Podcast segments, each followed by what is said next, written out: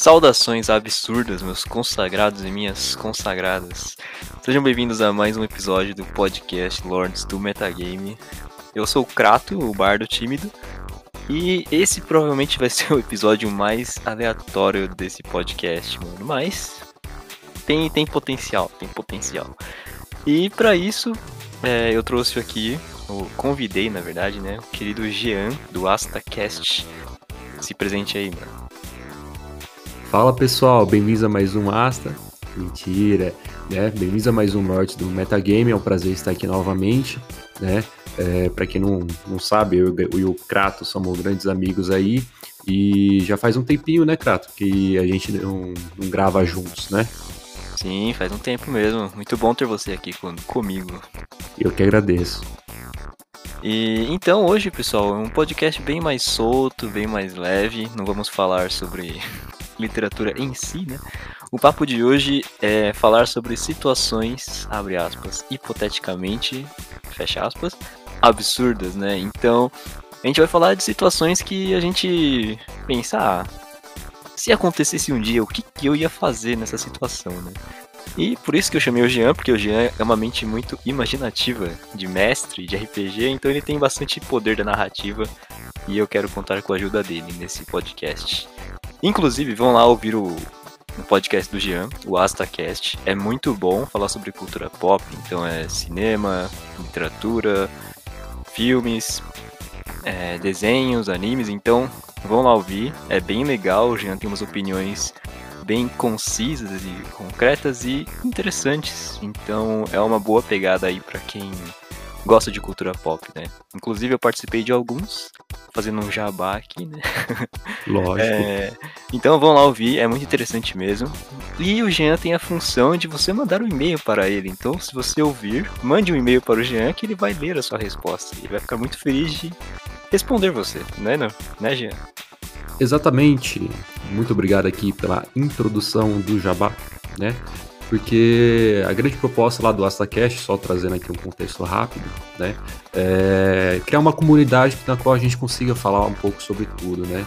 É, obviamente eu dou a minha singela opinião, a minha opinião de especialista em nada, né, mas que eu acho que com esse ambiente a gente pode discutir, trazer temas relevantes pra gente, que não é tão comum, por mais que seja pop, né? é, ainda mais com as séries que estão sendo lançadas recentemente, os de Poder, né, o caso do Dragão, é, que está se tornando pop, mas que são ainda temas que as pessoas estão sendo introduzidas e a gente pode dar justamente uma, uma luz para esse tipo de público que ainda não está tá vendo, né? Vão lá escutar o, os episódios que o Hideki participou, são os melhores, né? E, por favor, Escutem aqui os que eu participei aqui no Lords do Metagame também, que são meus favoritos, não porque eu estou, mas porque sempre é um prazer né, virem aqui prestigiar né, um dos melhores podcasts do Brasil, na minha opinião. Opa, que isso, cara, tamo junto aí. Tô, estamos empatados nesse lugar aí. é, então é isso, vou lá ouvir e bora dar umas brisadas nesse episódio de hoje aqui.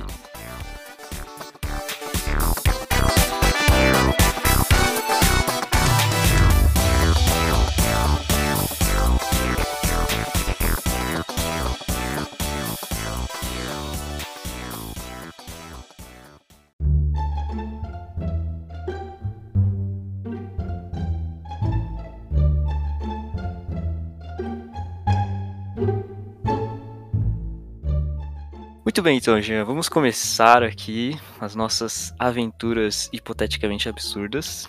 Eu vou sugerir um primeiro tema que, que cara, é absurdo, mas, mas pode acontecer. Pode acontecer amanhã, pode acontecer hoje.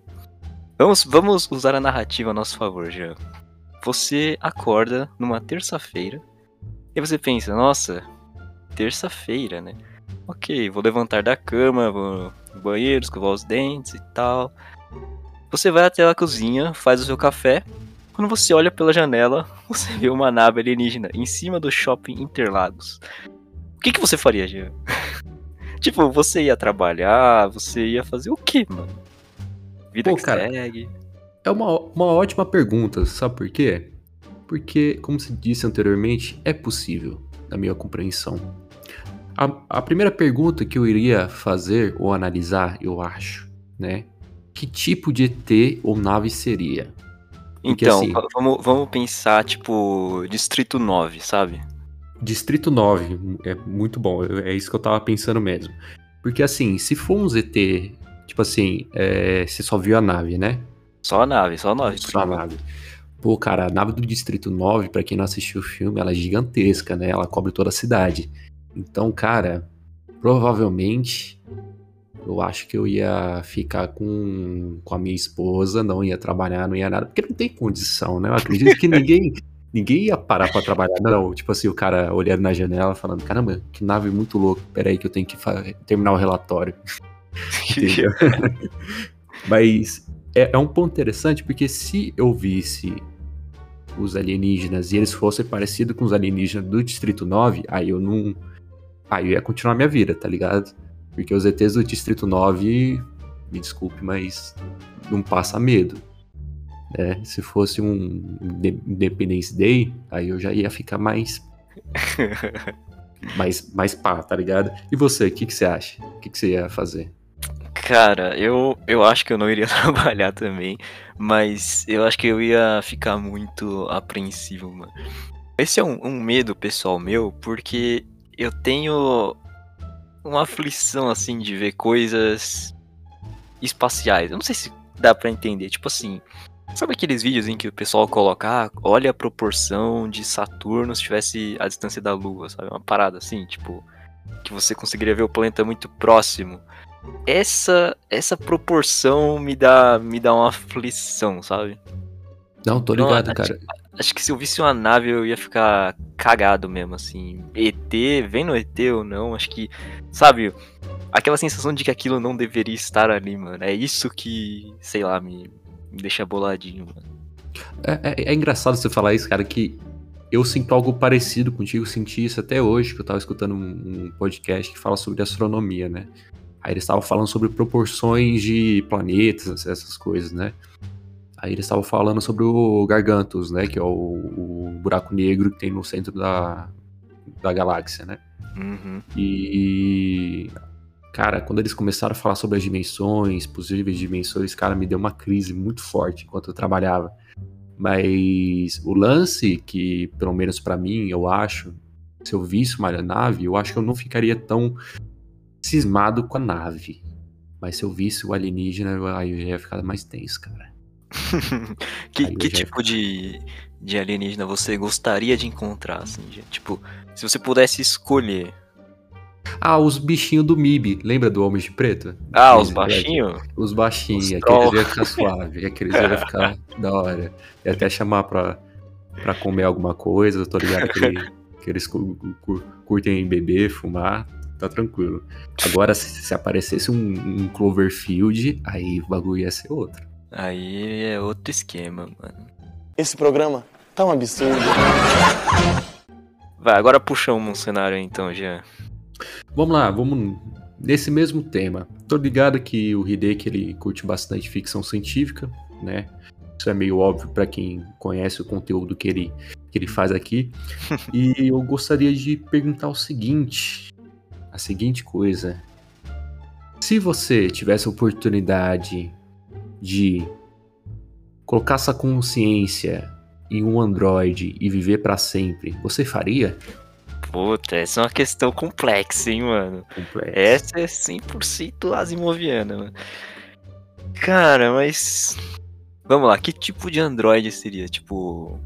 Seria um Android meio. Sabe, é, aquele filme, acho que é Rob. Não é Rob, né? Ah, cara, eu tô considerando mais na, na brisa do, do Asimov mesmo, tipo, é parecido com um ser humano, mas ele é tecnológico, ele não tem, ele tem, ele pode ter uma pele superficial ali, mas ele não tem órgãos nem nada, ele é ro robótico mesmo. A única diferença é que sua consciência vai ser implantada para dentro do, do Android, é, é tipo Altered Carbon. Ah, sei, sei desse mesmo nível. Ah, é complexo, hein, mano. É complexo. Mas você, ó, pensa que você poderia viver pela eternidade. É, e, e o fato de usar gadgets tecnológicos, né? Que é Também. grande coisa, mano. Sim. Ah, não sei, mano. Eu acho. Acho que. Acho que eu não. Não faria, não, mano. Assim, apesar da humanidade ter os seus grandes problemas, mano, eu acho que a graça. É, não sei, não, não ter essa questão de infinidade, sabe? Acho que dá pra aproveitar o tempo melhor, assim. É um ponto até interessante, né? Que é, eu acabei falando recentemente do episódio que eu lancei do Anéis de Poder, vamos lá escutar, mas que quando você não tem limite de tempo, né? Você não tem pressa de fazer nada. Exato. É, acho que é por causa dessa limitação que a gente tem que a gente corre atrás de fazer as coisas mais rápido. É, e eu tô, tô na sua, cara. Eu acho que, voltando à pergunta para mim mesmo, eu acho que eu não iria querer viver para sempre, porque, pô, não tô aguentando 23 anos conviver com, com a maioria dos brasileiros. Imagine a eternidade, né? Tem esse problema, mano. É, mano. Mas assim, é, um ponto que eu acho é que eu gostaria de ver a tecnologia evoluindo, cara. Você não tem essa curiosidade? Tenho. Isso, isso eu tenho real. Eu tenho real de, de tipo, ver uma exploração melhor do universo, assim, sabe? Tipo aquele sentimento que o pessoal deve ter tido nas grandes navegações, assim, sabe? Tipo, descobrir mundos novos, mano. Acho que isso é uma coisa que eu gostaria de ver ainda. Total, mano. Porque pensa assim, se você vai viver pra sempre e você é um androide, então você poderia ir pra outros planetas, tá ligado? Assim, dependendo do planeta, obviamente. Você não vai ir pra Vênus pra você morrer esmagado e, e carbonizado, né? Mas, tipo, ir pra Marte, sabe? Justamente essas explorações que você acabou citando, né? Esse sentimento novo. Mas também ia, provavelmente, sim, entrar numa crise existencial foda, né? Ah, total, velho. E, e entra em um outro conceito também. O que, que é o, o ser, né? O ser você. Porque quando a gente se refere a alguém, por exemplo, estou me referindo ao Hideki, o Hideki não é só a consciência dele, né? As marcas que você carrega na sua pele, de é, expressões ou até mesmo de feições, demonstram muito mais do que necessariamente a sua consciência, né? Então é interessante essa questão, tá ligado? O, o lance, o paralelo do barco, tipo assim, a gente tem um barco, né? E esse barco a gente acaba é, a cada ano trocando uma peça do barco, né? Até um ponto que chega que o barco foi inteiro trocado, ele continua sendo o mesmo barco. Caraca, mano, eu não tinha pensado nisso não, velho. É mó brisa, né, mano? Tô, tô, Nossa.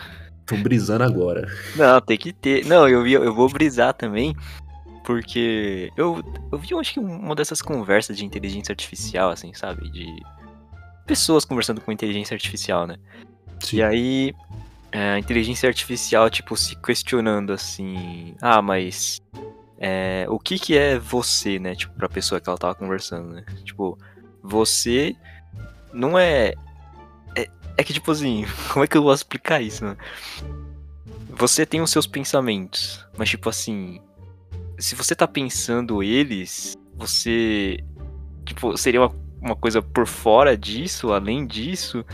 Tipo, além dos seus pensamentos, o que, que você é? Tipo, você é só uma sinapse rápida, assim? Mano, é meio brisa de pensar essas coisas, velho. Não, é complicado, é complicado, tá ligado? Porque eu tava lendo em relação à própria inteligência artificial, aí eu tava vendo uma palestra junto, na qual o cara falava justamente que é muito difícil uma inteligência artificial ser replicada com dentro de, de uma consciência humana, porque a consciência humana ela tem um fator que a inte- nenhuma inteligência talvez chegue, que é o pensar ter é difícil ter a consciência tá ligado? Esse pensamento que você falou tipo assim estou pensando estou falando comigo mesmo dentro da minha mente tá ligado?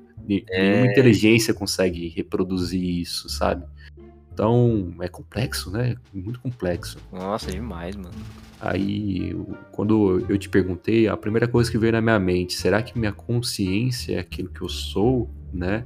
Mesmo eu trocando todo o meu corpo, até minha, meu cérebro, né? Armazenando em um, em um dispositivo, ainda vai ser eu. É uma puta brisa, né, cara? É, pense aí, ouvinte. Você é você mesmo que está ouvindo? Pense aí. Agora, crise o que é você? Esse programa tá um absurdo. Ai, mano. Agora, agora uma, uma, uma situação não é tão drástica assim, mas é drástica. E, e, mas é bem absurda, né? Vamos supor que você acorde e você descubra que você tá num tipo de show do Truman, sabe? Já, já viu esse Tô filme? ligado, já, já. Pra quem Tô não conhece Show do Truman, né? É um filme que o Jim Carrey, né, estrela. E aí ele vive numa simulação onde todo mundo é ator ou atriz, é pago pra encenar a vida dele desde que era criança. E ele é a única pessoa que não sabe disso. Então ele vive numa simulação desde que ele nasceu. E em um certo momento ele descobre. Não é spoiler porque o filme é dos anos 80, eu acho, né? É bem antigo, cara. Relaxa. Então. é, mas é muito bom o filme, vamos lá assistir. O Jim Carrey é muito bom nesse filme. É, uma, uma curiosidade, des- desculpa interromper, mas uma Ah, curiosidade rapidinho, pop, né? Fazendo minha contribuição de nerd. Opa, Mas o- sempre. É, esse esquema do show de Truman foi tão impactante pro Jim Carrey que ele entrou em parafuso e ele achou que na vida real é, foi essa mesma pergunta que o Hideki fez pra mim. Ele achou que na vida real as pessoas estavam atuando, né? Caraca, ele não sabia não. Entrou em parafuso, né, mano? Depois dá, dá uma lida sobre isso que é muito interessante. Mas, mas como é que você agiria aí? Tipo, você acorda um dia e descobre, tá ligado? Cara, Descobre que sua digníssima esposa é uma atriz. Cara, se for, tá atuando mal, tá ligado? Porque reclama demais de mim, brincadeira, brincadeira. Não, é zoeira, né? Mas, cara, eu acho que eu tentaria desmascarar a pessoa, porque não é possível, cara, uma pessoa, uma hora, e ela ia dar uma, uma bola fora, tá ligado? Eu ia começar a agir totalmente esquisito, esquizofrênico, tá ligado?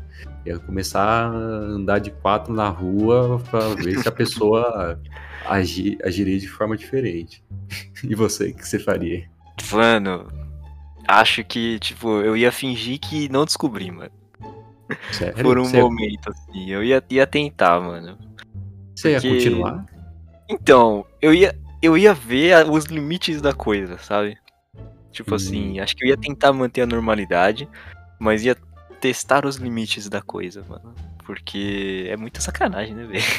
Não, é demais, mano. É, é- é uma, é- imagina, tipo, até seus pais, seus parentes, tudo, é tudo, Exato, velho. é tudo mentira, sabe?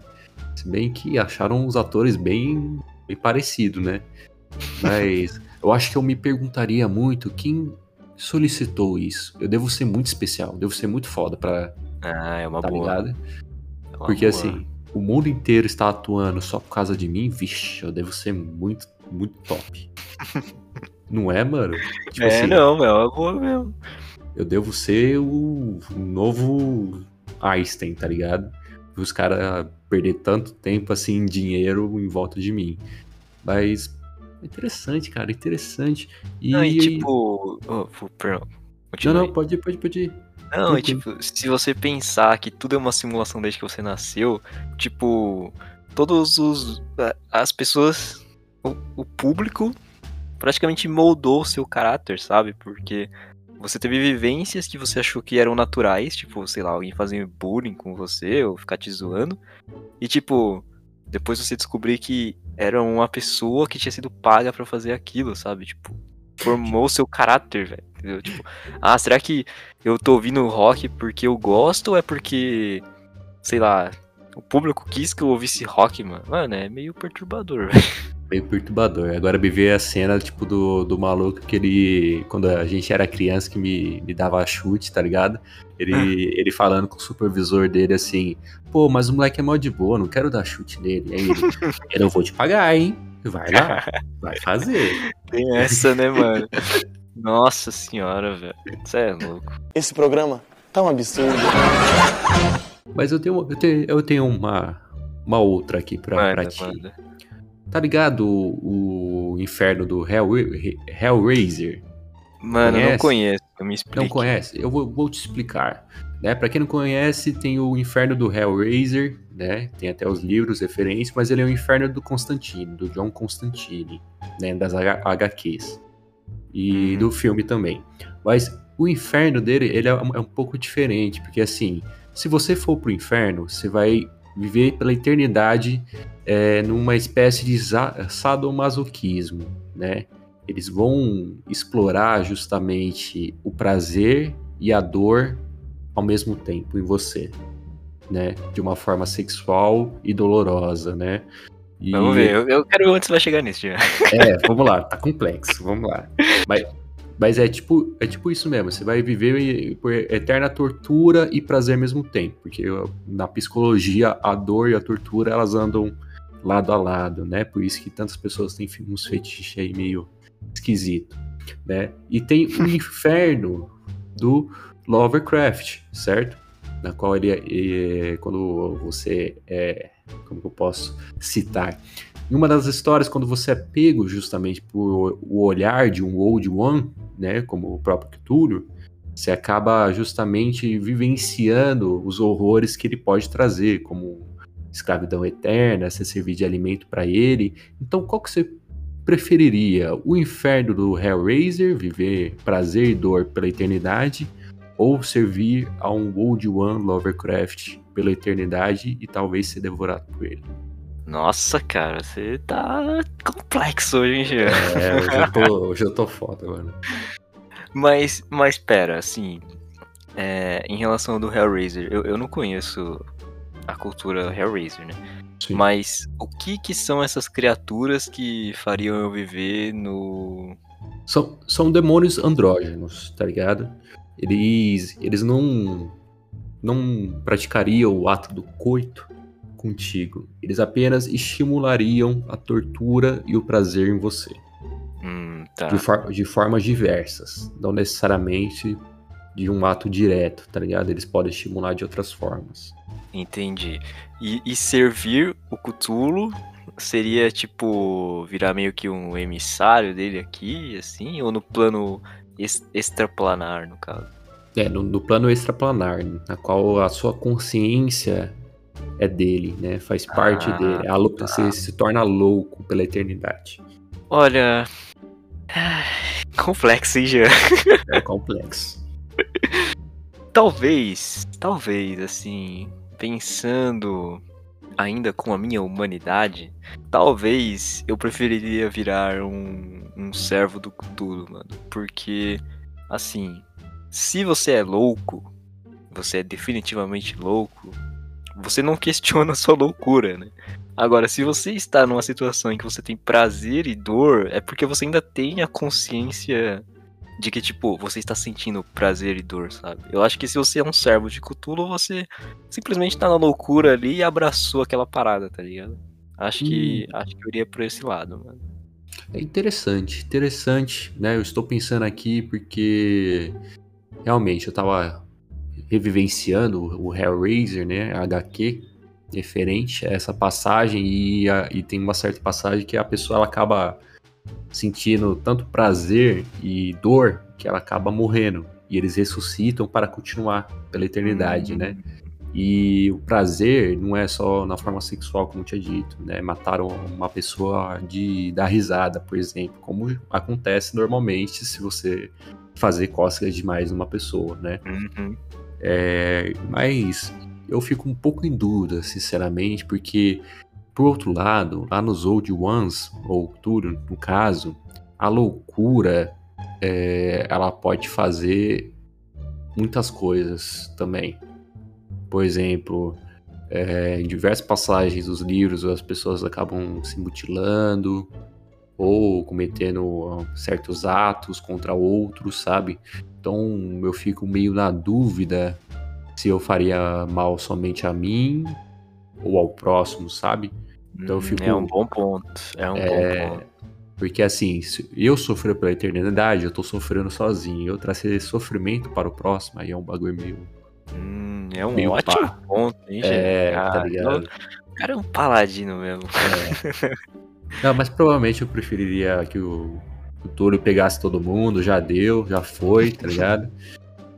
Mas complexo, cara, complexo. Né? eu É, acho mano. que eu sofreria pela eternidade no Hellraiser, sinceramente, esperaria que o Constantine me salvasse ou me matasse logo, não sei. É, existe essa esperança, né, mano? Porque no É. Cthulhu não existe esperança de alguém te Não. salvar.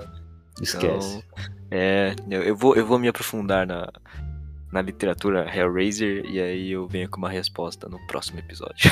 Fechou. É isso. Tô juntando gente pra ir pro inferno do Hellraiser e sofrer comigo. Esse programa tá um absurdo. Muito bem, Jean. Agora eu vou pra uma situação que é especificamente pra você, mano. Eita, eita. Muito bem, vamos utilizar a narrativa novamente. Você está numa sexta-feira e aí você está com a Emily e é à noite. E aí você fala: Hum, que vontade de comer uma pizza. Vamos numa pizzaria? E ela fala: Vamos. Vocês vão. Vocês chegam na pizzaria, pedem a pizza que você gosta lá e você pensa: Nossa, o que harmoniza com uma pizza? Uma coquinha, né? Uma Lógico. coquinha gelada. E aí você chega, chama o garçom e ele fala assim, e você pede, garçom, meu consagrado, né? Me veja uma Coca-Cola. E o garçom fala, Coca-Cola está proibida mundialmente agora, Gia. Não pode mais tomar porque tem uma lei que te coloca como um consumo ilícito. Só tem Dolly Cola. Você tomaria, Gia? Não, eu me mato, acabou, próximo.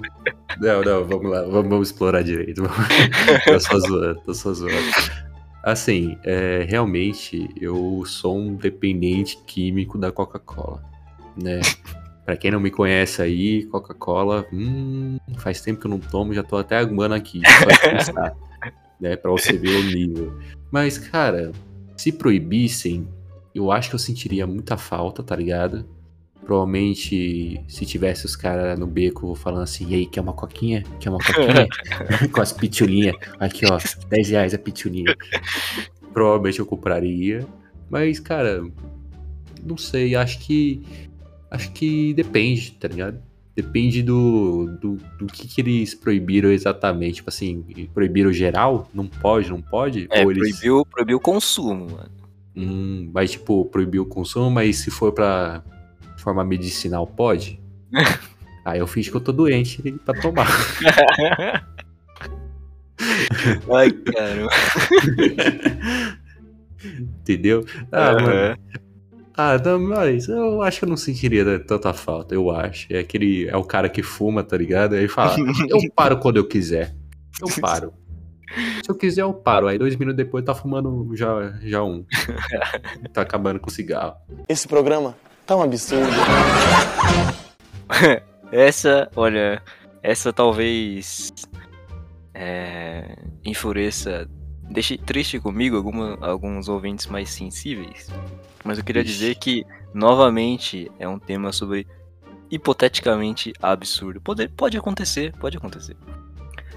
Alienígenas do passado chegam aqui, tipo, aqueles Grey, sabe? Gigante, de olhão e tal, cabeçudo Sim. chega na Terra e fala: temos um pronunciamento. E aí todo, toda a Terra para e eles falam: astrologia sempre foi certo. O que, que você diria, Jean? Ah, Nossa, mano, eu quase soltei um palavrão.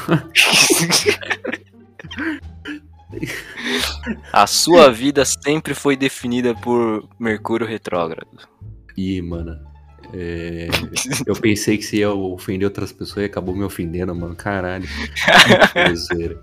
Zoeira. Não, não tenho tanto preconceito assim com astrologia, né? Só com quem acredita. né? Eu tenho preconceito. Brincadeira, tô sendo polêmico. Ah, ma- mano, se falasse isso, aí ia ter que aceitar, né, mano? Mas o maluco veio do outro mundo pra falar que, a- que a astrologia é certo, tá ligado? Aí eu ia falar, ah, tá bom, sou de Libra, e aí? Aí ia aparecer um cara com. um cara gigantão verde, com olhão, com cheio de entrada, né, com cabelo grande e loiro, falando assim: então, no esquema quântico do, dos mundos, né? Vamos fazer aqui seu mapa astral. Vamos falar que você é de Libra, né? Você é uma pessoa muito extrovertida, todo mundo gosta de você. Aí eu falar, ah, fechou. beleza. Aí o, o alienígena tem, tem muito a ver com o pessoal aqui que faz também os bagulhos de tarô, os bagulho. Mas você, vou, vou, vou puxar isso. O Hideki soltou no ar o lance, mas eu quero saber a opinião dele. Você acredita em astrologia, Hideki? Cara, acreditar, não acredito, mano. Mas, assim.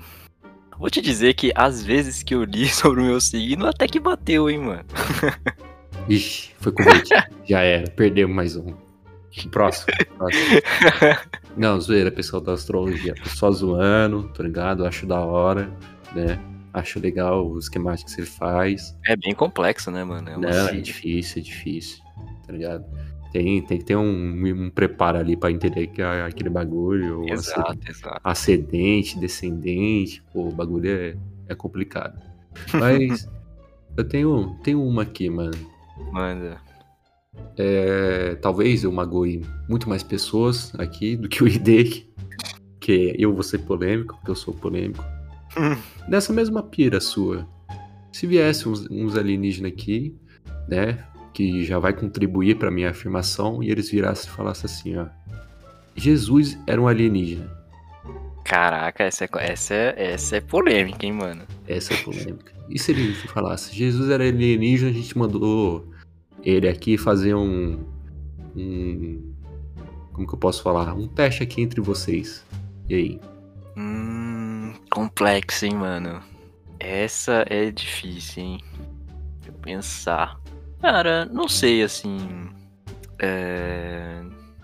Acho que para as pessoas mais fervorosas isso com certeza seria um, um choque, né? Mas eu acho que o simples aparecimento de um alienígena já, tipo, quebraria todas as barreiras existentes, sabe? Exato. Eu, eu não sei se essa afirmação em si seria tão ou mais chocante do que alguém extraterrestre realmente aparecer e falar isso, sabe?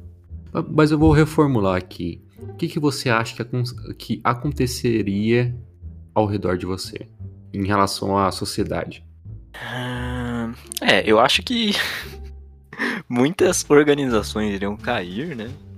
E muitas organizações iriam surgir também, porque com certeza surgiria alguma espécie de louvor extraterrestre, né, mano? Mas Você não acha que com essa febre atual, ó, eu sendo polêmico de novo, com essa febre atual de negacionismo, é, não teria os caras, tipo, não olhe para cima?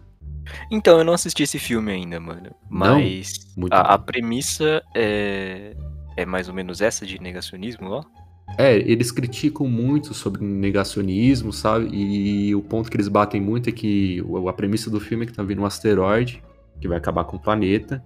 E lá nos Estados Unidos, né, eles descobrem isso e pela atual situação que a gente está vivendo no mundo, lá nos Estados Unidos tem um monte de negacionista. E eles criam um movimento não olhe para cima, né? Porque tá um um meteoro literalmente brilhando vindo pra cá e ele- os políticos estão falando não olhe para cima porque não tem nada, entendeu? Hum, é, é, é, realmente acho que te- teria uma parcela da população que acreditaria nisso daí, né? Porque tem gente que acredita em tudo, né? Ah, cara, eu acho que, dando minha opinião aqui, minha singela opinião, eu acho que os caras os cara não acreditam que o homem foi na lua, tá ligado? os caras iam falar, ah, não, é montagem, tá ligado? É montagem. É o Eu não salvo, eu não salvo eu. É, eu não salvo, né? Ele tá lá com a Anitta no, no Acre, tá ligado? Nessas brisas. Mas, sinceramente, eu acho que não ia dar em nada, mano. Acho que Sério? os caras. Nada, nada. Os caras do Oriente lá ia ficar loucaço. Ia, ia vir pra cima do- do- dos caras acusando. E os negacionistas, tudo aí ia acabar ficando fervoroso e falando, ah, é mentira, tudo. Porque, mano, porque a religião é tão intrínse- intrínseca no, na sociedade humana como um todo, a crença de algo, né? Tanto que quando você pega lá a lista de países mais religiosos do planeta, é sempre mais de 50% da população que crê em algo, sabe? É, aqui no Brasil, cerca de 98% da população crê em algo, sabe? É muita coisa. E a religião explica tanto a, a forma como a, aquela sociedade se comporta, como ela é, como a sua, os seus ante, é, antepassados eram, né? Como sua Uhum. família deve ter religioso, como a minha tem, como a da, da minha esposa tem, enfim, que, que colocaria tudo isso água abaixo, tá ligado?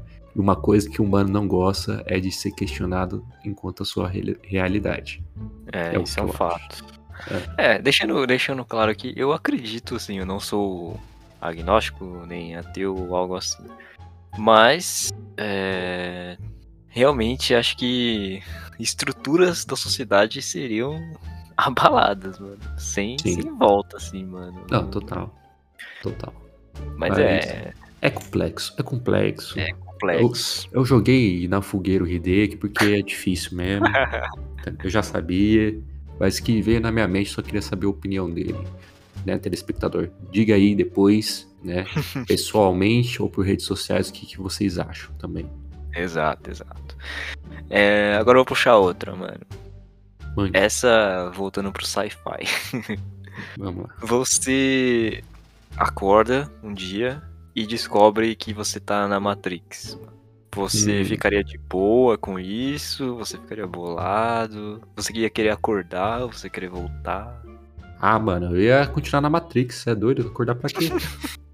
Comendo sopa, né, É, mano? mano, comendo sopa lá, se, se ferrando, lutando contra a máquina. Eu não, deixa eu viver em paz aqui, comendo meu, meu, meu bife holograma, me saboreando, tá ligado?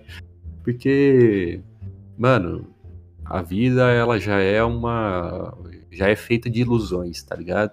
Vou ser filósofo aqui, calma aí, deixa eu me ajeitar. A vida, ela já é cheia de ilusões, né? Você tem ilusões e sonhos que eles vão acabando passando durante a sua vida, né? Quando você é criança, você é cheio de imaginação, criatividade e sonhos que com o tempo eles vão se perdendo, né? E ser adulto é um pouco disso, né? Você deixar de lado um pouco as suas ambições no sentido de sonhos, né? Quantos aí não gostariam de fazer algo diferente do que fazem atualmente ou ser alguém diferente do que são nesse sentido, né? Então, viver mais uma realidade na qual é uma mentira, talvez não seja tão preocupante no meu ser, na minha concepção. É, é um bom ponto, é um bom ponto. Eu acho que eu, eu ficaria na Matrix também, mano. Há muito trabalho, É né, mano? muito sofrido do outro lado, velho. Não, mano. Eu ficar comendo pão lá do outro lado, vi- vivendo, sei lá, te- tendo espetado um, um bagulho na, na sua nuca, sabe? Pra você aprender Kung Fu. Vixe. Não, e, e- estatisticamente pensando assim, a chance de eu ou você acordar e ser o Neo, sabe? É baixa, zero. Tipo, a gente provavelmente ia morrer no primeiro minuto, tá ligado? Nossa, total, mano. Total. Né? E eu acho que a partir daquele momento que você acorda e você percebe que você tá, tá sendo tipo uma bateria de robô, tá ligado? Aham. Aí, mano, eu ia morrer ali na hora de susto. não tem como, mano, não tem como. Tipo, puxando aqui já uma referência, trouxe a do Matrix, vou trazer uma outra referência bem famosa da própria ficção. Cara, se um dia as máquinas se rebelarem contra nós, o que, que você vai fazer? Você vai lutar contra elas? Vai se juntar a elas? Cara, esse, isso não é um cenário tão absurdo, hein? É, pois é. As impressoras estão aí pra mostrar isso. Cara, mas depende de que máquina. Tipo assim, você tá falando de máquinas tipo Androids, tipo Blade Runner, assim, ou Androids tipo Transformers, sabe? Não Android, né? Robô tipo Transformers. Não, mano, tô pensando mais na vibe do Exterminador do Futuro.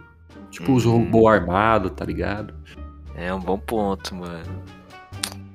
Cara, não sei. Eu acho que. Acho que eu lutaria contra, mano. Ah, mano, ia ser pique o Rambo e o Joe Connor, tá ligado? Ia, ia sair na mão com o robô, eu já não gosto muito de robô, tá ligado?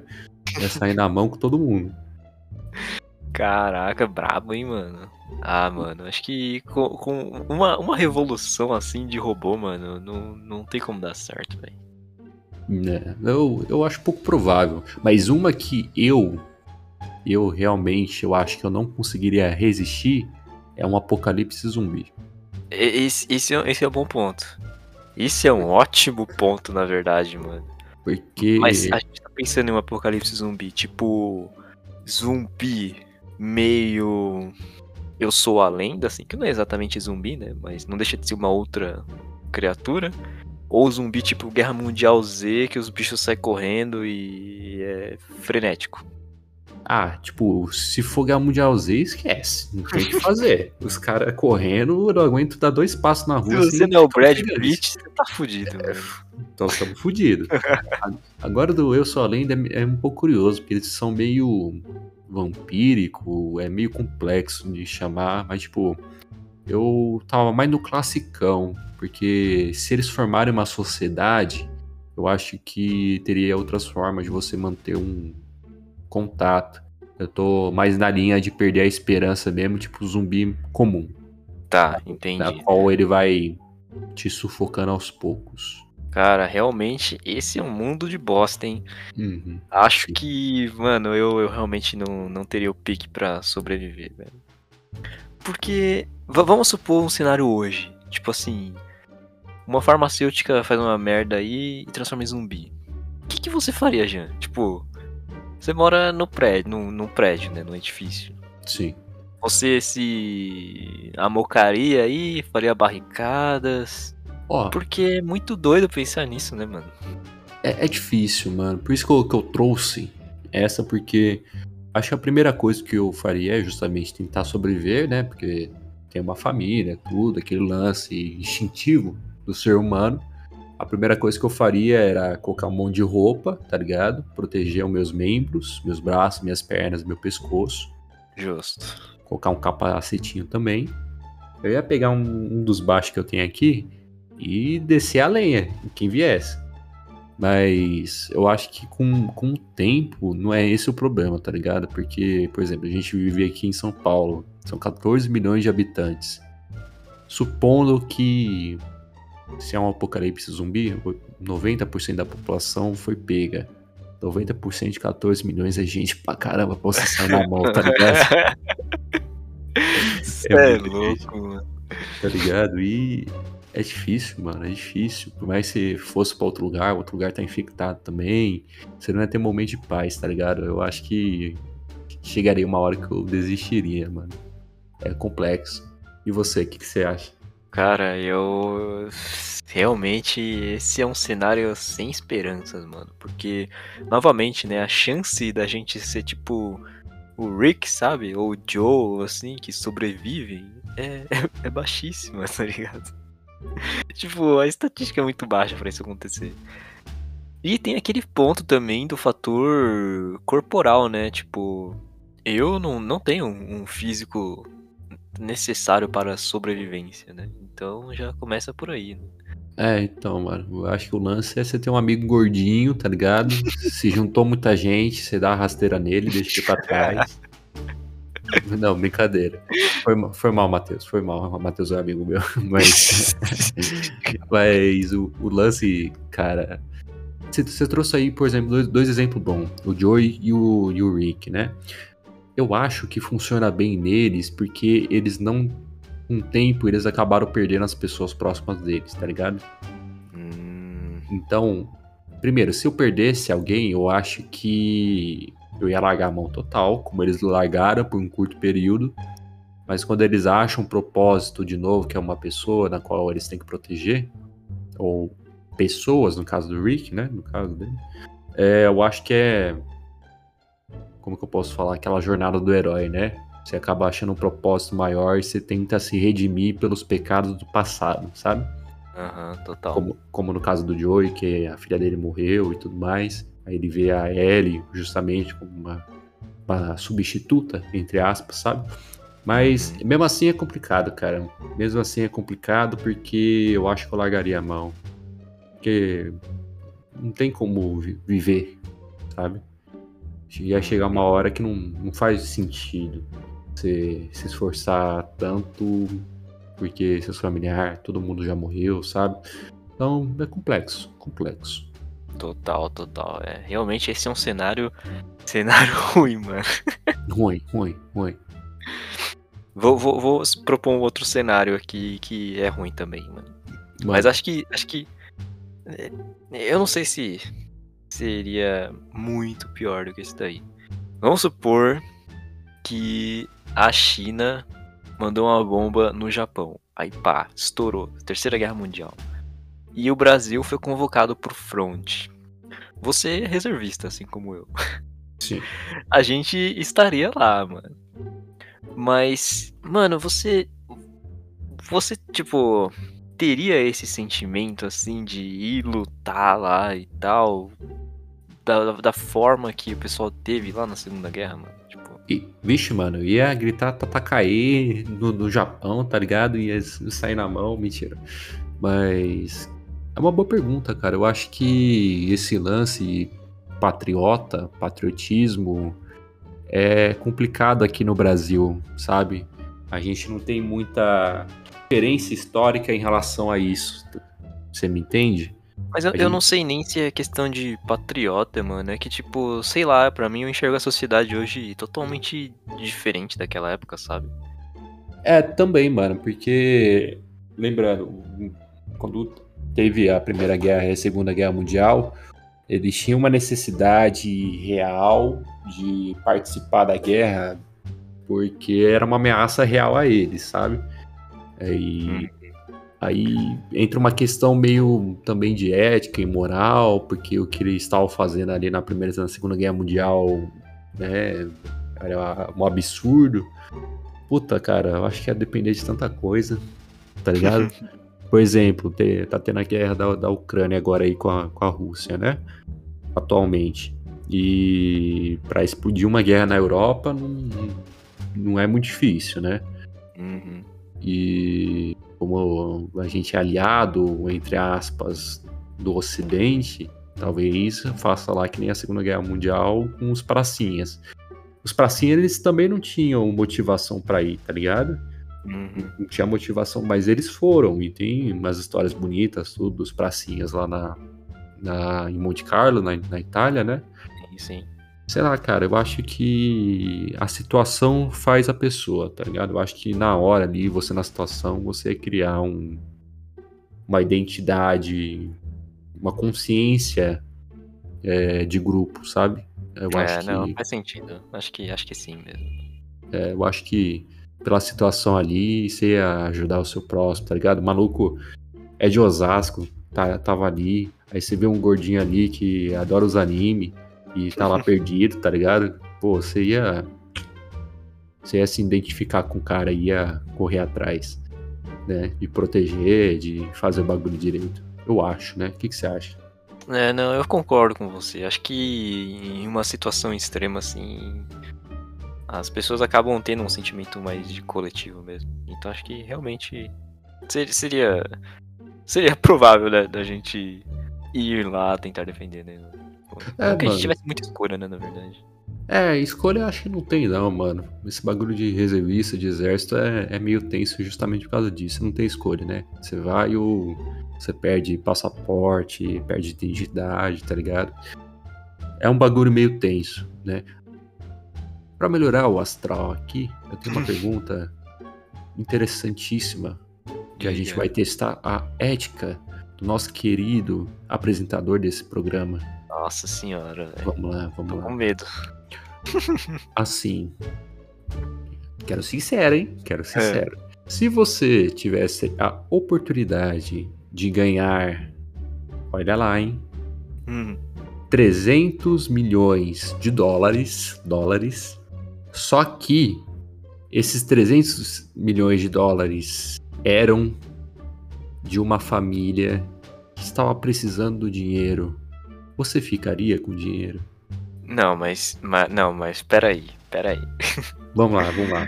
Vamos discorrer esse assunto. Assim, é, uma única família precisava de 300 milhões de dólares pra qual finalidade, mano? Então, essa que é a questão. Você não sabe se eles são uma família de banqueiros, você não sabe se eles são uma família de empresários, você não sabe se eles são traficantes de seres humanos, de órgãos, você não sabe se eles são uma FUNAI da vida, uma família que tem uma ONG. Vocês não, você não sabe se foi doação para essa ONG, você não sabe. Ah, mano, mas, nossa senhora, mas aí você tá botando muitas variáveis, mano. É complexo, eu digo. Porque assim, uh, mano, 300 milhões, velho. Tipo. Não, mas, mas, tipo, esse dinheiro é tipo uma mega cena, assim, que eu ganhei? Ou é oriundo da atividade dessas, desse, dessa pessoa, dessa família? Ali, ali no extrato tá tipo assim: Ei, Joe, esse é o valor que eu tô passando para ti. Você não sabe. Pode ser, ah, esse dinheiro po poderia ser utilizado para uma campanha de ajuda humanitária na África, que foi é, dada justamente por um empresário rico ou por um ator famoso, ou pode ser por tráfico infantil. Você não sabe. Ah, cara, eu acho que o, o dinheiro fácil assim nunca é bom, mano. Então acho que eu não pegaria não, velho. Nunca, nunca vi coisa boa assim, velho. Hum, 300 milhões, velho. Tipo, não sei. Não, mas... não, não compensa o risco, tá ligado? Mas você não pegaria pelo risco, pelo medo. É, é, sim. Hum, Porque, tipo assim, se eu estivesse tirando esse dinheiro de uma pessoa que fosse fazer alguma coisa boa com isso, aí eu me sentiria muito mal. Agora, se eu estivesse tirando esse dinheiro onde eu poderia fazer uma coisa melhor do que alguém que estivesse fazendo mal para a humanidade, aí é de se pensar. Mas a probabilidade desse dinheiro ser de alguém que estava fazendo, que estava direcionando para o mal, assim, que iria utilizar, né, para coisas más, mano, acho que é mais alta, velho. Então, pela estatística, eu prefiro não pegar. Ó, vou colocar você numa sinuca aqui. é, e se o dinheiro fosse para a associação das pessoas que crê em astrologia? Você pegaria ou não? Ai, caramba, mano. Ah, mas isso é antes ou depois da vinda do. antes, do antes.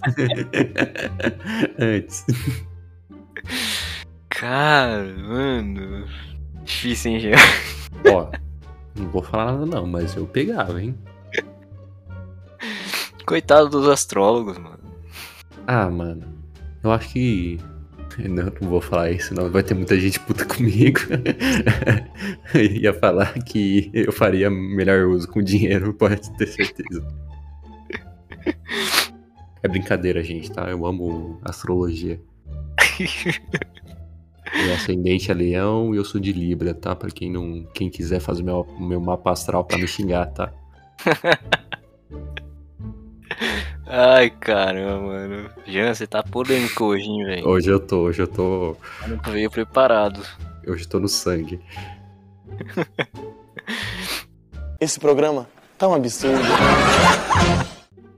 Ó, vamos lá. Tem um aqui. Se você pudesse, né, escolher a seguinte situação, as seguintes situações, qual você escolheria, né? Hum. A Sony vai falir ou o Xbox vai falir? Qual que você escolheria? Ah, facilmente o Xbox falir, velho. E... Eu, eu passei a vida inteira jogando PlayStation e não vai ser hoje que eu vou trair nossa querida Sony, velho. Ih, sonista, sonista. sonista, que feio. Fácil, que feio. fácil. Que feio, nem, nem tem jogo pra jogar. Vai ser sei que, que isso? Aí. Polêmico. E eu que sou sonista. Ai, mano, eu adoro esse tipo de discussão, tá ligado? Porque os malucos ficam muito putos quem escuta. Mas assim, vamos, vamos ser sinceros, cara. Vamos ser sinceros. Entre Sony e Xbox, PC ganha dos dois. Ah, não sei, mano. Ah lá, assim, ah lá. Em questão de performance, com certeza. Não, mas... tá de jogo, mano. Para. Não, cara. Como assim, velho? E vai. E... Vocês estão escutando, o né, The Last of Us chegou agora pra quem é PC, PC ah. Lá, ah lá, só tem um jogo só. Tô jogando The Last of Us desde 2013, velho. Não, mentira, vamos ser justos. Aí teve The Last of Us, o 1 e o 2, que é bom pra caralho. O God of War também, o Ah, todos é bom pra caramba também. Ghost of Tsushima. É, também é bom. Aí, tá Bloodborne, vendo? Bloodborne. Não, você tem razão. Xbox é muito ruim mesmo. Mas...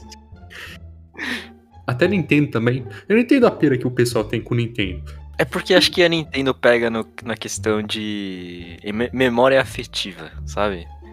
As Sim. pessoas gostam muito da época que jogavam no Game Boy, super divertido, Super Nintendo lá. E. E, e, e ficou nisso, tá ligado? Ah, eu sou super frustrado, tá ligado? Porque assim, a- meu primeiro videogame foi o Mega Drive, né, Hum. da SEGA.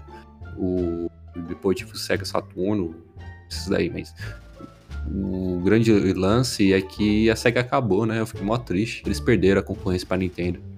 E eu sou frustrado nisso até hoje. E aí eu não entendo a pira que o pessoal tem com a Nintendo, tá ligado? E a Nintendo sempre foi pior que a SEGA. Olha lá, polêmicas. Olha, caraca, o maluco veio. O maluco veio armado hoje. CD. Mentira, nem acho isso. Amo Zelda. Nem acho isso. Ai, mano, sei lá, eu acho que é besteira isso aí. Todo mundo sabe que PC é mil, mil vezes melhor aí, Half-Life tá aí, tá ligado? CS tá aí. Half-Life, mano. Jogo Half-Life. três décadas atrás, velho. E, e aí, mano? E aí? Tá falando de The Last of Us aí de 2013? Brincadeira, tô zoando. Eu, eu tenho uma situação pra você, Jean. Manda, manda. Jean é um cara que gosta de, de bandas de rock antigas. Sim. Você tem. Um cientista chega pra você e fala assim: Olha, Jean, eu vou te dar a oportunidade pra você viajar no tempo pra você ir em um show de música. Eu tô te dando essas duas opções. Ou você vai no show do The Cure no auge, no auge, Hum, ou você vai no show do Pixies no auge. O que, que você ia? caralho, que difícil, mano. Nossa, você me pegou hard, hein? No auge, tipo. É foda que o Hideki me ápice, conhece, tá ligado? Pois é, então, eu vim preparado também. Eu veio preparado, mano. O maluco me conhece. pra quem não sabe aí, é- as duas são muito importantes aí na minha vida, né? Uma delas foi a que me fez começar a tocar contrabaixo, que foi o Pixies, né? A baixista era sensacional, curtia muito ela. Mas, mano, uma ótima pergunta, porque assim, ver pessoalmente, né? Pessoalmente, tipo, o melhor show dos caras, sabe? Tipo o show do Clash no X Stadium, sabe? Ser É, massa. é show nesse, nesse naipe, assim. O melhor show que os caras fizeram na vida deles. Olha, se você colocasse The Clash junto da. Eu escolheria The Clash. eu curto pra caralho, mas eu acho que The Cure por um, por um detalhe simples. Porque, por mais que eu ame Pixies, o Pixies ele era muito ruim ao vivo. Ah, E é, eu, eu curto pra caramba, mas não tenho. Não sou. Não, não causa problema quanto a isso, tá ligado? Eu admito quando é ruim. O bagulho é ruim mesmo, o som é diferente, o bagulho, o som é mu- muito underground, tá ligado? Tanto que eles não são tão famosos assim que nem o Metallica. Sendo que as músicas são boas pra caramba, tem um monte de hit aí. O pessoal vive trazendo de volta, mas o The Cure, mano, The Cure, o Robert Smith, ele é muito foda. Muito foda mesmo, e tanto que dentro da cultura pop, pô, ele é o pai do, do emo, do gótico, tá tá ligado? hum, O, o emo gótico, o, é, o Sandman só existe por causa dele, tá ligado? então, com certeza, o Robert Smith, tá ligado? Do The Cure, com certeza The Cure. boa. E eu tenho uma pra ti também. Vamos lá. Diga. E colocou na parede, vamos lá. Nessa, nessa pegada, cara, se você pudesse voltar e você pudesse viver, vivenciar duas épocas, você ia preferir vivenciar o auge do punk ou o auge do grunge? Mano, mas assim, eu, eu vivenciaria o auge do punk ou do grunge aqui no Brasil? É, faz uma diferença, perdão.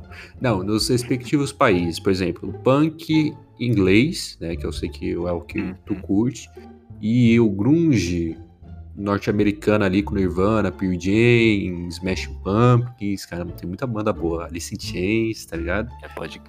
Guns N' Roses. Verdade. Difícil, hein, mano. Porque a questão do do auge do punk é que ele tinha uma pegada bem. Tipo, pelo menos no punk inglês, né? Aquela parada de couro, assim, os cabelos muito maluco. Essa vibe não é muito a minha vibe, né? Acho que em questão de visual, mano, eu iria pro grunge. Mas se eu pudesse ver o Clash ao vivo, eu veria o Clash ao vivo, certeza. Ah, mano. Cara, eu fico meio dividido, assim, trazendo pro meu lado aqui, porque tem muita banda boa dos anos 90, tá ligado? Mas os caras tá aí até hoje. Mentira. Eu pensei melhor. Nem todos estão aí até hoje. Perdão, Kurt Cobain. Foi mal. Mas é, o lance do punk, eu acho que se vivenciar não só na música, mas na sociedade, eu acho que foi muito mais impactante, tá ligado? Também por esse aspecto que você trouxe, que pô, você se vestir diferente, você tem um cabelo diferente, você tem um comportamento diferente, antissistema, sabe? Eu acho que foi muito mais impactante na sociedade do que o, o grunge, né? Tanto que o punk faz referência até hoje aí, né? Então. Sim, sim. É, mas eu, é, não sei, mano, porque o, o, grunge ele foi muito impactante, mas talvez não não na, na, sociedade assim como foi o punk, né, mas no cenário musical, porque os caras enterraram o o, o glam rock, né, mano? Tipo, você olhava pro Poison assim e depois pro Nirvana e você fala, mano, bagulho ridículo, né, velho? É, mano, é, é, muito interessante isso que eu fiz um episódio que não, nunca foi pro ar, né? É um assunto aleatório. Porque eu, eu falei, eu xinguei muito nesse programa, mano. Eu, falei, eu fui muito mais provocativo do que eu tô sendo aqui, né? Obviamente que eu tô brincando aqui, mas. Cara, eu fiz um episódio sobre o Woodstock 99, né? Teve o uhum. um documentário aí que lançou na Netflix, já faz um bom tempo, que é muito bom, que o Woodstock 99 foi um caos. E ele explica todo o contexto da sociedade dos anos 90, tá ligado? Que é o auge do grunge ali, sobre as temáticas que eles abordavam. E eu fiz uma referência muito grande justamente porque ali nos anos 90, aquela população não tinha um porquê, uma, aquela população americana. Porque assim, as guerras tinham acabado, né? Então aquele, aquele sentimento de propósito, de ideologia já não existia mais, né? Uhum. Eles estavam enfrentando uma crise econômica, uma crise social também referente a discussões sobre o porte de armas, porque recentemente tinha tido o caso lá de Columbine, tá ligado? É, eles estavam no auge justamente questões como é, masculinidade, porque machismo, porque nos anos 90 era muito tóxico em relação a isso, vi de filmes que são bons, não me entenda errado, né? São engraçados e tudo, mas que eles mexem muito nessa questão do machismo, que é, por exemplo, American Pie, tá ligado? Sim. É, filmes besteróis desse tipo que influenciam o cara a ser um babaca, tá ligado? Uhum. E nunca foi pro ar justamente porque eu achei que ia ter uma vibe muito ruim, tá ligado? Mas. O Astacash proibido. É, o Astacash proibido. Né? Até, até apaguei. Falei, nunca que eu vou lançar isso aqui. Mas, mano, é... eu acho que o Grunge ele tem muito disso, porque o Nirvana, principalmente, eu gosto muito do Nirvana, não só pela toda a importância que ele tem, mas porque o Kurt Cobain era um símbolo para aquela juventude de poder lidar com os problemas, né, de uma forma angustiante ali por meio da música dele, né? Tem muitas músicas Total. angustiantes. E quando ele acaba morrendo, tragicamente, essa esperança meio que se quebra. Entende? Uhum. Então aí surge o nu, o nu metal depois com Limp Bizkit, Korn, System, Slipknot, que traz aquele sentimentalismo muito agressivo, tá ligado?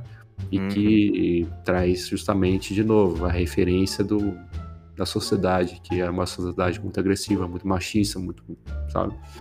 Então. É, o, o Kurt Cobain é um, é um. É um. Uma pessoa que definiu a, a geração, né, mano? Tipo, Sim. Não, não só na música, né? Mas acho que a vibe anos 80 toda, né? Até mesmo da forma como ele morreu e tal. Então. É, muito trágico, porque trouxe um, muitas discussões a morte dele também, em volta a uso de drogas, questão de droga, questão justamente de porte de arma, né? Que ele acabou se matando. Então, essas questões foi muito importante, que já eram temas referentes àquela época, sabe? Então, foi, foi muito impactante. Obviamente foi menos impactante no sentido de pessoas atingidas quando eu falo em relação ao punk, né? Mas ele teve uma importância grande ao meu ver também, né? Então eu fico um pouco na dúvida, mas acho que o punk ele foi mais expressivo, porque o punk ele ia pra política. É, o punk era uma libertação, né, velho? Tipo, Sim. O punk era um, um anticultura total, né? Aham, sim, sim. E dava aquela sensação de também. De tipo. Apesar da música ser mais simples, entre aspas, né? Do que, por exemplo, Black Sabbath, né? Os caras tocavam músicas muito mais simples do que o heavy metal, né? Mas ainda assim faziam um som maneiro. Então acho que foi essa vibe de tipo. Ah, mesmo que eu não tô fazendo um som tão complexo assim, eu ainda consigo fazer uma música boa, né? Então acho que foi libertador nesse sentido também. Além das letras, né? Que era bem mais político. É, mano, ó, eu vou trazer uma polêmica aqui, mais um pra conta. Hoje tá foda. Ó, é, se você pudesse ser um grande gui- guitarrista, você ia preferir ser um guitarrista punhetinha, um cara do Dream Theater, ou um cara tipo Kurt Cobain que não toca lá muito bem, mas os arranjos musicais dele são fantásticos e perduram aí por anos. Cara, eu acho que eu, eu seria mais na vibe Kurt Cobain, assim. Porque quando você. Esses, o pessoal do heavy metal, assim, é, é aquela questão de perfeccionismo, sabe? Tipo, sempre tem que mensurar quem toca melhor que quem, assim, sabe? E a música nem sempre é isso, né, na verdade, tipo. A música é uma expressão, então se você se expressa de uma maneira simples, mas ainda assim efetiva, eu considero muito mais significativo do que solo de guitarra de 20 minutos, sabe? Não, não desmerecendo quem faz um solo de guitarra de 20 minutos. Mas, porra, eu gosto de Clash, tá ligado? A música tem 3 minutos e 4 acordes. Ah, mano, eu critico sim, tá ligado? O cara tá, tá, pra- tá praticando no meio do, da música, tá ligado? Pera aí, pera aí, gente, vou fazer, vou, vou treinar aqui ó, acorde de, de, de Lá menor aqui, vou fazer um treinamento aqui com meus dedos. Aí fica fazendo rapidão ali e acha que tá abalando. Ah, mano, eu fico puto. Normal, eu fico puto. Odeio é, guitarrista punhetinha, tá ligado? Que fica, caralho, sou foda, vou ficar aqui treinando a minha escala.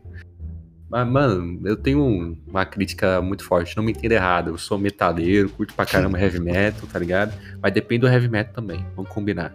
né? Provavelmente nos anos 80 ali eu apanharia, né? Porque... Porque, mano, eu não entendo, eu não entendo, né? Eu tô sendo polêmico demais hoje, mas eu não entendo. Como é que os caras curtem o maluco que tá, tá ligado? Fazendo o mesmo som 30 vezes durante dois minutos. Hum, tipo assim, ele tá. Neneneu, neneneu, neneneu, neneneu, neneneu, neneneu. Ele tá só assim, mano, tá ligado? Eu acho que. Ah, eu, eu fico puto, foi mal, mas. Mano, tipo, eu acho que a, ge- a genialidade da, da música é justamente você passar um sentimento, por mais simples que ele seja, né? E melhor ainda que ele seja simples, como o The Clash ou o próprio Nirvana, entre aspas, né?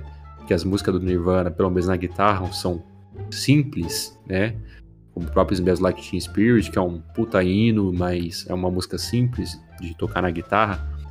E. Mas que mexe com a pessoa, tá ligado? Fala com a pessoa, tá ligado? Tem tan- tantas músicas aí que são relativamente simples e que acabam se conectando com a gente. Vídeo próprio funk, eu sei que provavelmente o Hideki não curte, eu não sou muito chegado, mas eu entendo a importância do funk como música, que é uma música simples, independente, tá ligado? Ela não depende de grandes produtoras, certo? É, tirando com Dizila atualmente, que tem essa magnitude, mas que ela conversa com um público jovem e de periferia, que provavelmente uma música Zé Punhetinha do Dream Theater não, não, não conversaria, tá ligado? Total. Não, agora eu vou ser polêmico aqui também. Vamos lá, vamos lá. E vou vir aqui em defesa de uma banda que é injustiçada, porque Vixe. virou moda você zoar da banda assim, ó. Que é o Legião Urbana, mano. Eu gosto de Legião Urbana, velho. E o pessoal fala, porra, lá vem o cara que toca violão, Legião Urbana, três acordes e tal. Mas, mano, a música é boa, velho, tá ligado? Eu gosto mesmo, mano. E, e, e, cara, ela muda de acordo com a idade que se ouve. É tipo o Pequeno Príncipe, sabe? Você tem que ler em várias épocas da sua vida. Pô, Porque- meu, pô, meu, Mano. você- Diga.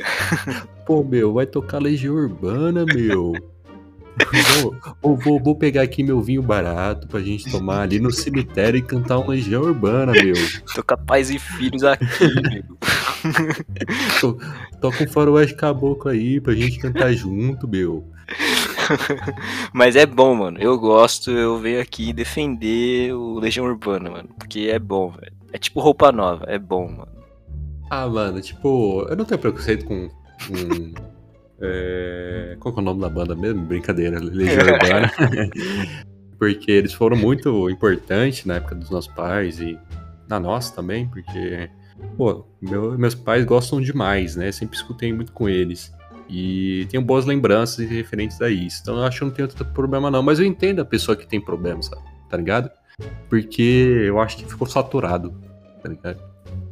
Porque quando você vai falar de música brasileira, você vai falar de quem? É, vai falar de, vai falar de Legião, porque é o que todo mundo conhece, tá ligado? Tem uma banda que eu acho que o pessoal é, subestima muito, que é o Tribalistas.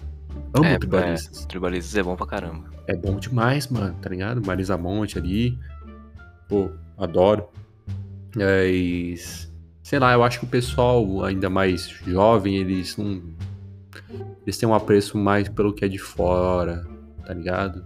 Eles não curtem muito o que é nosso, até porque não tem muita referência. Quem que é referência? Luiz Assons? Massacration. Massacration? Não que, não que seja ruim. Massacration é bom pra caramba. Massacration é da hora. Luiz Assons é ruim, mentira. Não, brincadeira, gente. Mas, é... Entende? É, é meio complicado, tá ligado? Não tem tanta referência musical assim no Brasil atualmente que você vira e fale: caramba, é um Renato Russo, é um Cazuza, é um. Pô, sei lá. Charlie Brown. É um Charlie Brown, tá ligado? Não tem, mano. Não tem. Então é, é meio, meio, meio difícil. Então eu entendo o pessoal pegar meio na birra porque tá meio saturado, sim. Tá ligado? Acho que os mano aí que, que abala atualmente, o Jongo, os malucos, o Matuê, o maluco mais do trap assim, e do rap, é, eles não são ruins, estão longe de ser, mas eles têm que comer muito mata ainda até chegar no nível desses malucos, tá ligado? De Cazuza e Eu tenho, eu tenho, eu tenho uma polêmica hoje. E vai lá, vai lá. Ainda musical. Uh, o tema musical se estendeu aqui, mas é bom. É bom, é bom. Você, você chega o cara na Matrix e aí ele fala assim, Jean, você só vai poder escutar um tipo de música a sua vida inteira, pro resto da sua vida. É o que eu já faço. Mentira, brincadeira. E ele vai te dar du- vai te dar duas opções. Você pode escutar trap a vida inteira, só só trap, independente do artista. Ou você pode escutar poesia acústica a vida inteira. O que, que você escolheria, Jean? Ah, eu escolho me matar, mano. Não, mano, sai fora. Ah, mano, puta, essa, essa é foda, mano, porque eu pensei em vários outros ritmos e eu escolheria qualquer um, mas poesia acústica é de fuder, mano. Foi mal aí da poesia acústica, Vitão, tá ligado? Não, não manda meu casal pra, na foto da Emily, não. Mas, caralho, mano. Acho que ia no trap, né? Fazer o quê? Não, o Tra- o Travis Scott é até legal, pô. Tem o Travis É bom, é Scott, bom. tem o. Tem um. Rafa Ghost Moreira. Mane, o Rafa, ah, não, mano. Rafa Moreira? Não, é. Sei lá, mano. É complicado, é complicado. Eu acho que eu ia largar a mão da música. Olha que é difícil? Mas eu vou largar a mão da música. E você, qual que você escolheria? ah, mano, acho que eu ia no trap também. Eu não, não curto poesia acústica, não, mano. É muito broxante pô, esse acústico, mano. É muito broxante. Hoje o episódio tá polêmico, né? Porra, mano, você é louco, vou ser processado depois. Isso se não me, não me catarem na rua aí. Os A- fãs de Legião vão te pegar aí, mano. É, mano. Ou associação de astrólogos aí, tá ligado? Maluco, maluco calvo com cabelo grandão até a- ombro, loiro. Falando, pô, meu, vou te dar uma surra quântica. E ele vindo de patinete elétrico também. Então, Jean, pra, pra fechar então. mande. Uma outra de música. Vamos supor que você tenha que escolher entre ser um fã incondicional, assim, de uma banda. E as bandas são. Ou vo- você gostaria de ser um fã incondicional do Beatles, na época que tinha a Beatlemania, que era impossível ver o show dos caras. Ou você gostaria de ser um fã incondicional de BTS, onde atualmente também é impossível ver o show dos caras, velho. É, é uma ótima pergunta, porque nos dois eu ia sair da porrada com as minas, tá ligado? Vai falar, para de gritar, menina, deixa eu escutar, deixa eu escutar o Jungkook, deixa eu escutar o Paul McCartney.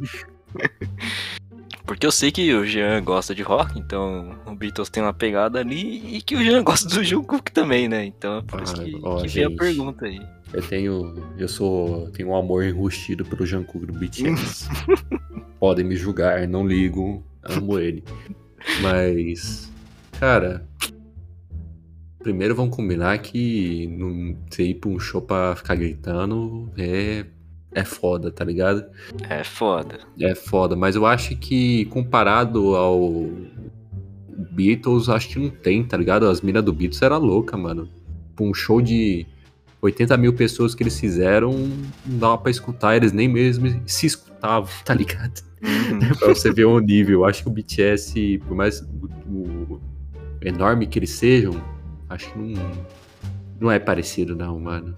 Então acho que eu ficaria com BTS pelo sentido de poder escutar tranquilinho minha musiquinha, tá ligado?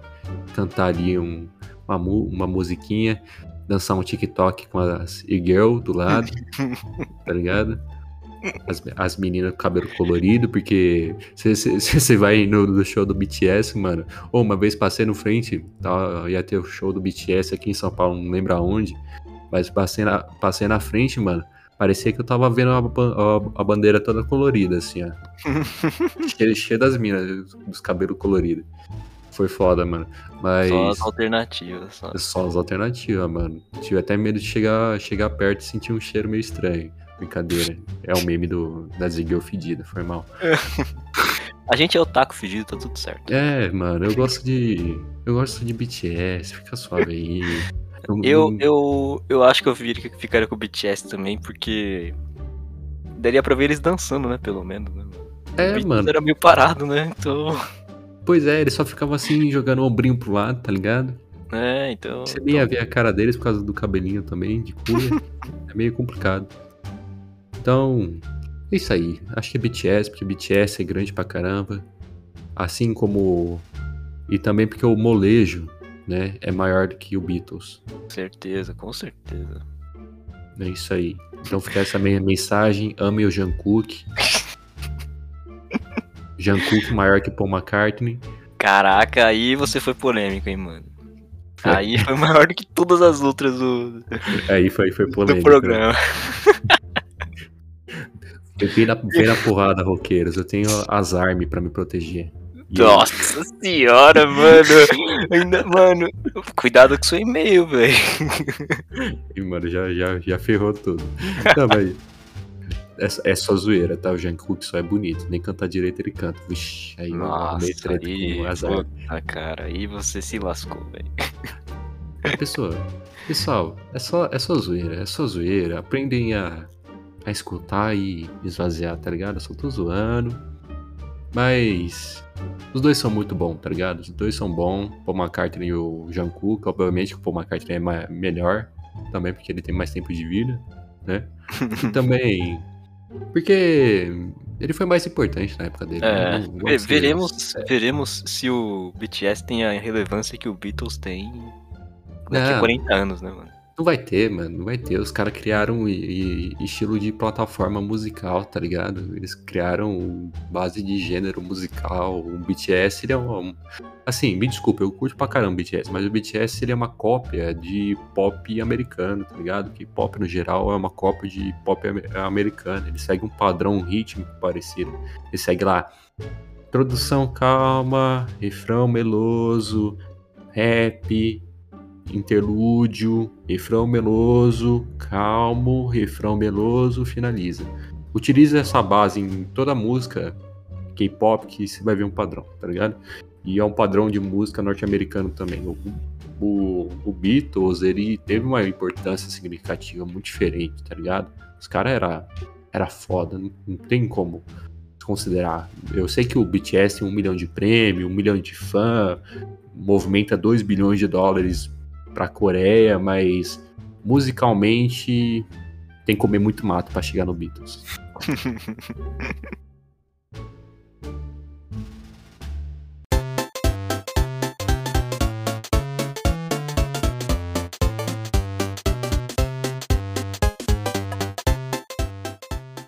Com essa polêmica, então, a gente encerra o podcast de hoje aqui. Jean, muito obrigado pela participação e pelas suas opiniões deveras polêmicas aí. Foi ótimo o podcast. Muito obrigado aí por ter convidado. Espero voltar mais vezes. Adoro participar aqui. Eu, eu adoro também justamente dar essas opiniões que provavelmente vão me fazer perder um dente na rua. obrigado novamente. Tamo junto, mano. Vai voltar sim. Existem novos convites aí a serem feitos futuramente. Opa. E um outro novamente, né? Vão lá ouvir o podcast do Jean, o AstaCast. Eu vou deixar o link aí no, na descrição. E o Instagram do Jean também, né? E vou deixar liberado a função de comentário nesse episódio. Então, se você quiser comentar alguma situação absurda aí, ou que você achou absurdo, dá para comentar no Spotify também. Então, tentem aí uma, uma função nova. É, então é isso. Obrigado aí, Jean. Espero que você tenha gostado, ouvinte. Até mais. E obrigado pelos peixes. Tchau, tchau.